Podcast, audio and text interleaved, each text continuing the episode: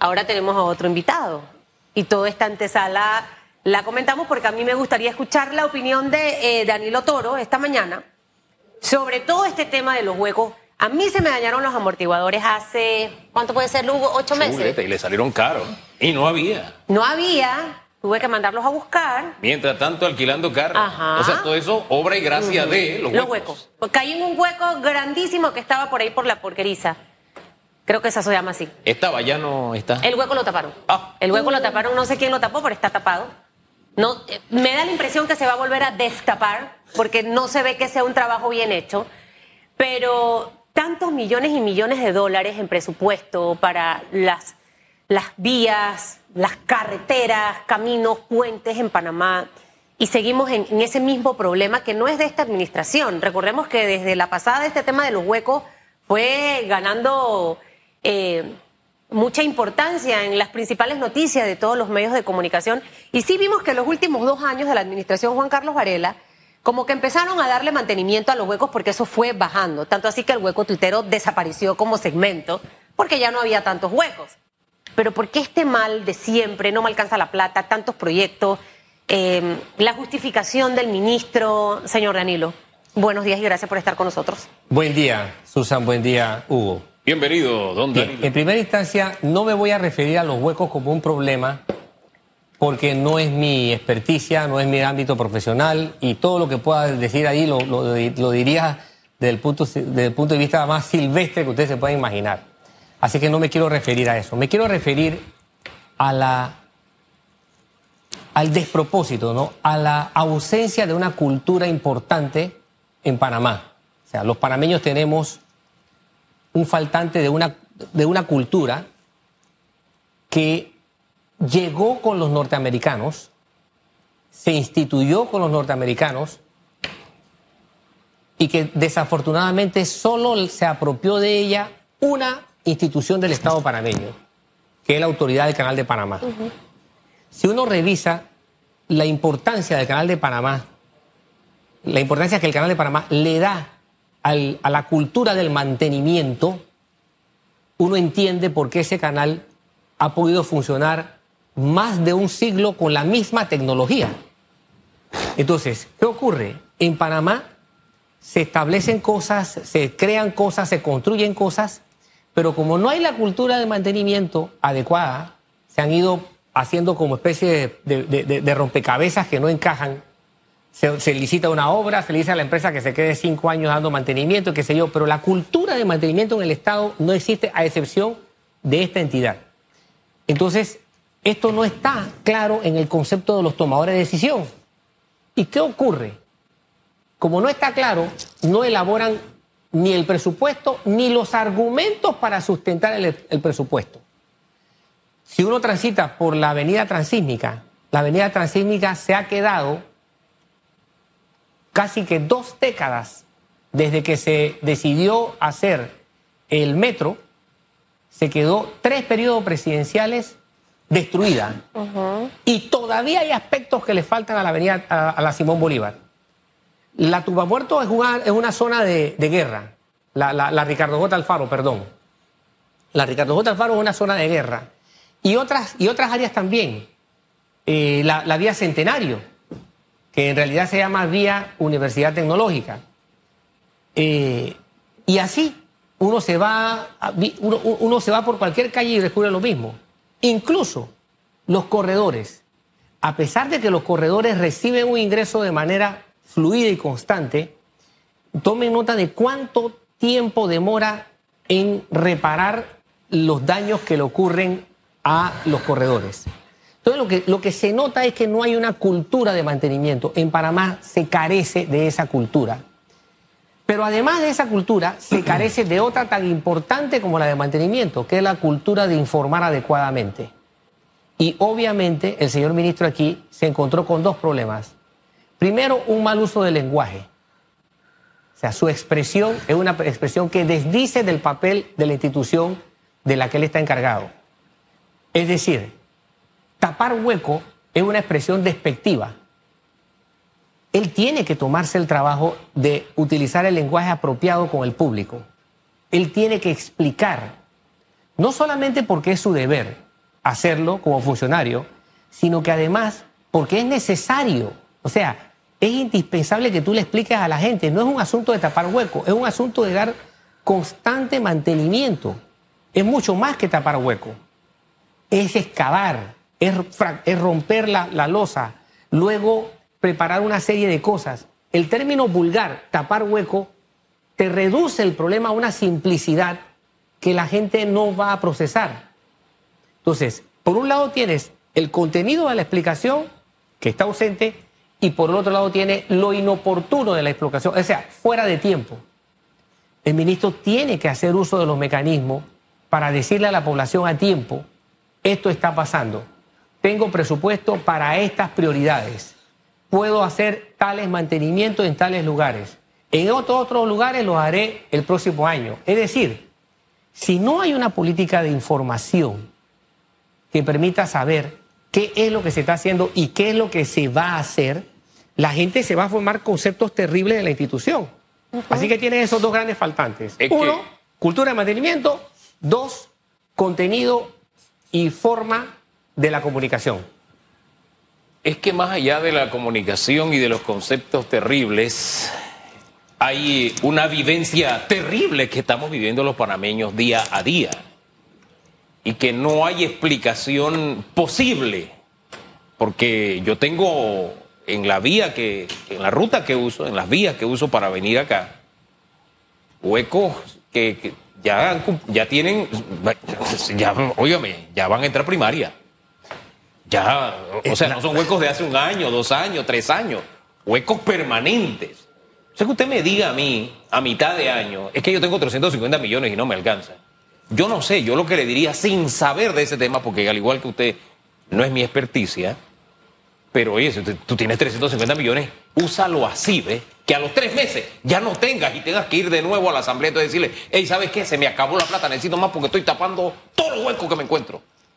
No sé si me explico. Sí, no, perfectamente. Salí con una excusa de que, espérate, que yo tengo estos millones y no me alcanzan.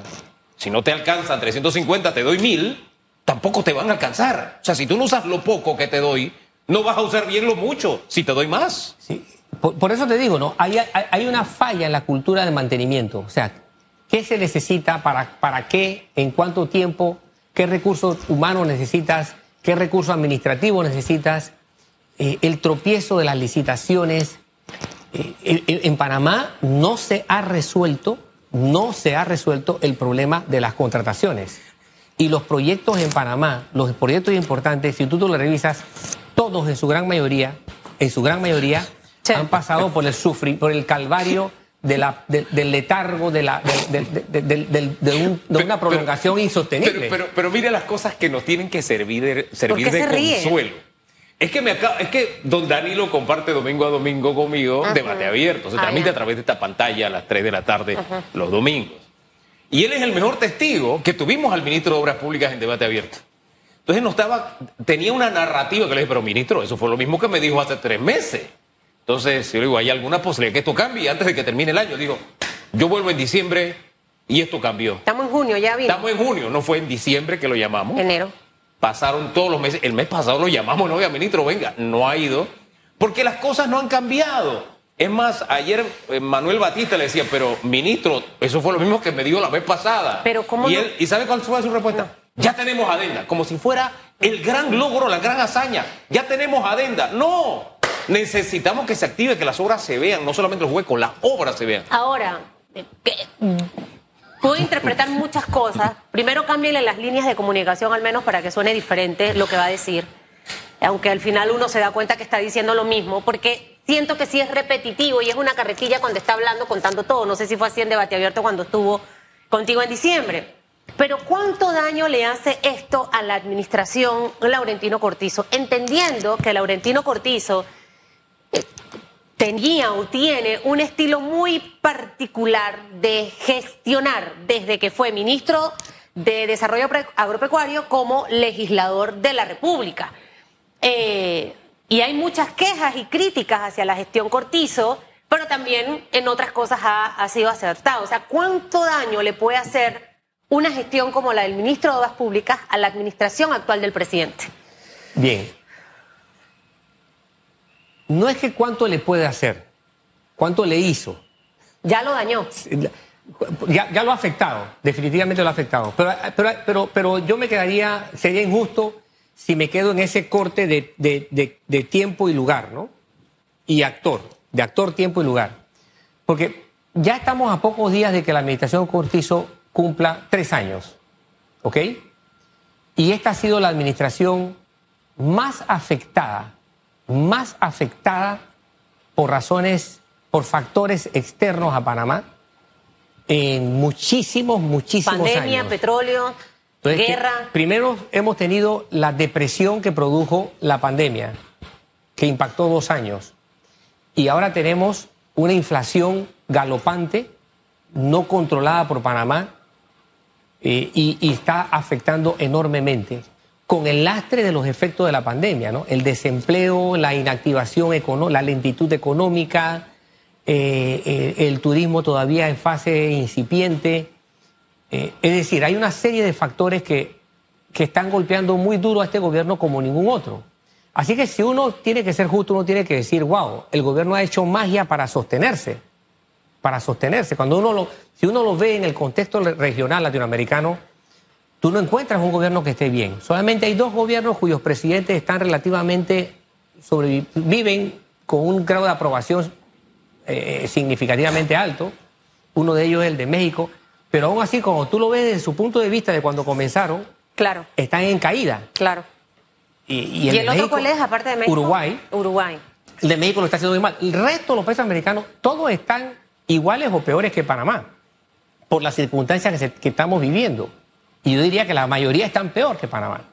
Entonces, acá qué tienes? Acá tienes un entorno de afectación enorme. Por lo tanto, la población, como está muy afectada, tiene muy bajo nivel de tolerancia a fallas Claro. a errores y te reacciona con sobredosis de rechazo a esas fallas. Y con más dureza en las críticas. Y esa es la afectación a la que yo me refiero. Y esa afectación que la mencionó por encima el ex diputado y ex ministro de Obras Públicas, el señor Domínguez, de ese desgaste de la población. Yo soy una profesional, preparada, yo estoy desgastada, Danilo. Yo, Susan Elizabeth Castillo, yo no le creo a nadie. O sea, pueden hablar misa, traerme un documento en, en, eh, todo rotulado, lo que tú quieras, no le creo. Y como yo, hay muchas otras más personas en este país que hemos perdido esa credibilidad de la clase política. Y eso preocupa porque es allí donde nacen, resurgen, reviven, resucitan nuevos líderes o líderes viejos. Y, ahí está como una línea muy delgada en la que tenemos que tener muchísimo cuidado rumbo a las elecciones del 2024. Sí, el gobierno está en un punto de quiebre porque ya está en la segunda mitad de su periodo y el nivel de tolerancia popular es muy bajo. Por lo tanto, las fallas van a tener una reacción inusualmente áspera de parte de los ciudadanos. No va a haber tolerancia, eso va a ir bajando, el nivel de tolerancia va a ir bajando. Y eso significa un nivel de confrontación enorme. Eso es lo que le llaman el desgaste del poder. Pero fíjese que este gobierno ha estado no solamente con estas afectaciones que usted nos mencionó, no ha tenido un piso político. Siempre comento que si, si el general no tenía quien le escribiera, el coronel no tenía quien le escribiera, este gobierno no tiene quien lo defienda. Es más, su oposición ha sido interna, su mayor oposición. Y, y traigo esto a colación porque estoy contento de ver que el reloj este de Boquete, usted que es chiricano, Chiricano. este reloj, sí, ¿Quién es Chiricano? este caballero, eh, eh, sí, ya tiene ciudadanía chiricana. Yo soy colonense Exacto. chiricano. sí, exacto. no, no, Con- no. Avanza mejor. Bueno, ese reloj que estaba dañado allí en el parque, lo arreglaron, costó 5 mil dólares. Si fuera el alcalde de Panamá, habría dicho, a mí no me toca arreglar relojes. No sé si le transmito. El, el- la princip- el principal bastión del PRD, después de la presidencia o del Ejecutivo, es la- lo que le llaman la presidencia chiquita. Entonces tienes un Ministerio de Obras Públicas que no le responde a la gente. No solamente no puedes ir en carro porque, chuletas, gastas en gasolina, sino que se te destruye el carro en, la- en las vías que tienes. Además de eso, tienes una municipalidad que no existe. Usted no sabe la retroalimentación que yo recibí ayer, Susan, de la entrevista que le hicimos al señor de la, de la Bahía, diciendo que está contaminada en un 60%, y, que- y ahí nos querían hacer una playa. pública, en agua contaminada, 60% de contaminación. Usted va a estar con los flotadores Entonces, ahí. entonces de verdad que eh, eh, a don Laurentino le ha tocado cuesta arriba. Cuesta arriba, no hay por dónde. Sí, eh, eh, eh, por eso digo, ha sido el gobierno con mayor adversidad, con mayor adversidad, porque ni siquiera el de Endara, o sea, el, el- el- daño acumulado de la, de, la, de- de la crisis del 87 hasta el 89, que tuvo que enfrentar Endara en el 90 y el 91, eh, fue, fue algo muy específico de Panamá. Acá hay demasiadas variables que están fuera de Panamá y que fustigan a la sociedad panameña.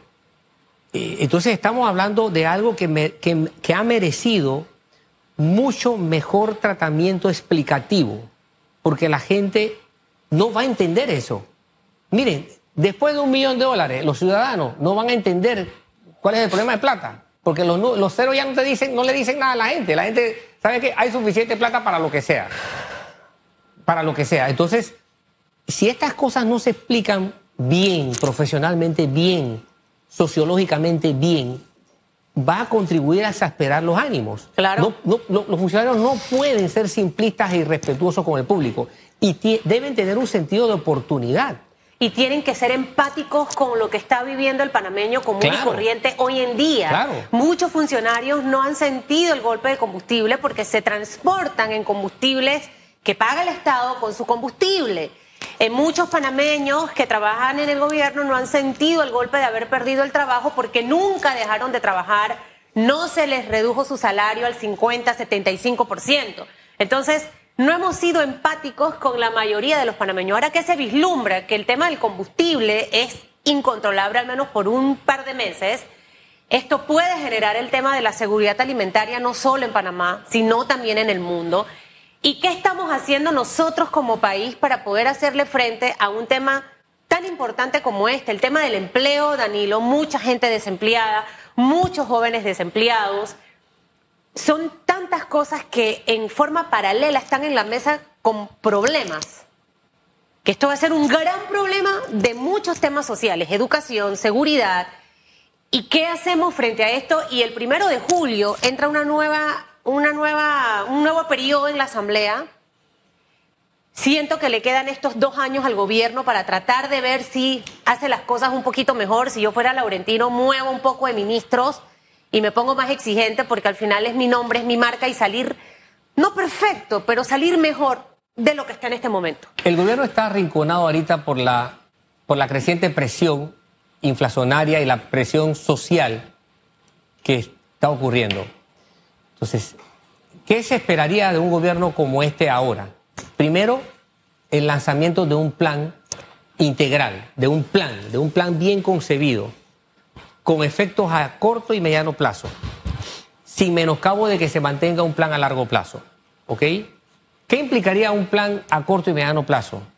Establecer prioridades. Yo estoy muy preocupado, pero muy preocupado por las implicaciones del aumento del costo de la vida Sí. en el rendimiento escolar. Porque el rendimiento escolar eh, depende de manera directa, inmediata, de lo que un niño o un adolescente coma.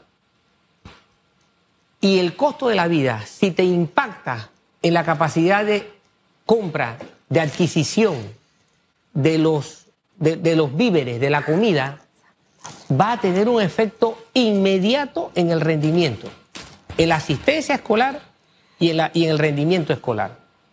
Entonces, hay que elaborar un plan, el gobierno tiene que presentar un plan que mitigue este riesgo, este impacto, que mitigue esta afectación. Fíjate, para mí ese es lo más importante ahorita mismo. Más incluso que el tema del combustible en sí mismo.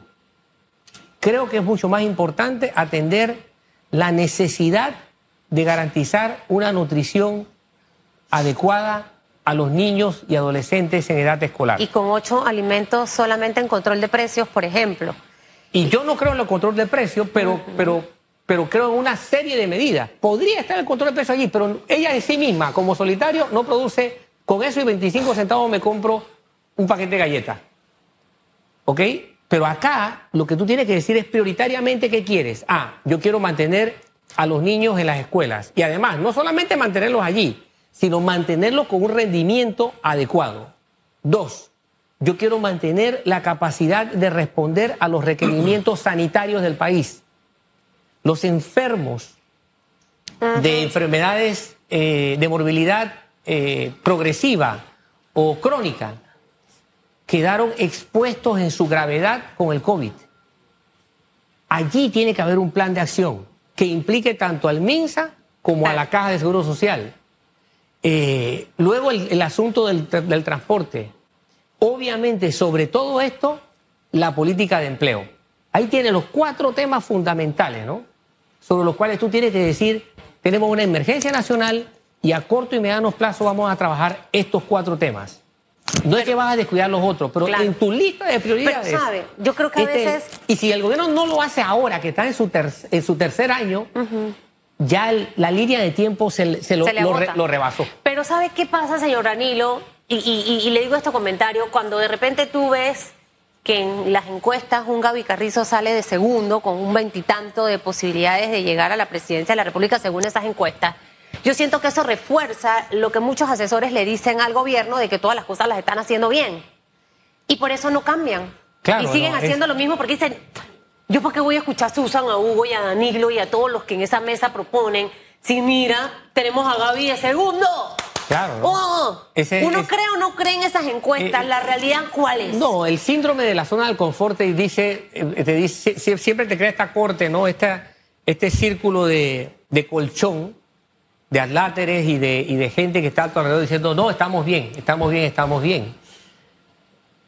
Y el problema no es ese. El problema no es sentirse lo bien que estás. la prioridad del gobernante es saber dónde están los puntos débiles. O sea, si, tú vas a una institución de atención sanitaria y que te digan, es que esto no, es, que, es que nosotros damos las citas un día a la semana porque eh, siempre se hace así, o sea, eso, es el disparate del subdesarrollo más bien argumentado y sostenido de este país. Se, dan las citas así porque siempre se ha así. No, no, lo entiendas como, como, como, que estás bien, entiéndelo como que está fatal. Y debes corregirlo. Entonces, debes tener una planta de funcionarios dedicados a pensar cómo ser mejor y no a satisfacer tu zona de confort. Hombre, revisando los procesos porque siempre todo es perfectible. Siempre. Siempre. Siempre, siempre, siempre. Eso de que siempre se ha hecho así. Y creo que el gobierno está en su punto de quiebre. O sea, el gobierno está en un punto de equilibrio. Sí. Si no adopta esta decisión, todo el esfuerzo que ha hecho para sobrepasar los efectos dañinos de la pandemia y de la inflación ahora, se le va a perder, se le va a ir entre los dedos como agua derramada el gobierno tiene que ser capaz de entender el, contexto que está viviendo ahorita mismo y el enorme esfuerzo que se ha hecho se puede perder desde el punto de vista de lo que es la satisfacción popular. Claro. Fíjese eso que usted tocaba de la situación, cómo afecta a los estudiantes y demás, tener bien claras las prioridades. Alguien que vive en el día a día en una escuela en el sector oeste, un educador nos dice, ausencia de muchos estudiantes porque los papás no tienen para comprar la lonchera. O sea, ausentismo porque no tengo para comer. O sea, cuando ya estamos viviendo cuadros como esos, quiere decirnos esas situaciones que dirán, no son casos aislados, no son casos aislados, esto es a nivel nacional. Es, vamos a hacer un alto, establezcamos prioridades, porque si no, hombre, la Revolución Francesa fue producto de pan, faltaba pan. Entonces partamos por allí.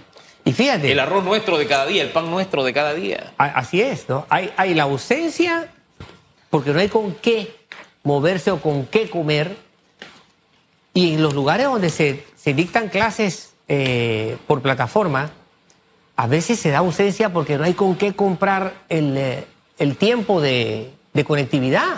Así es.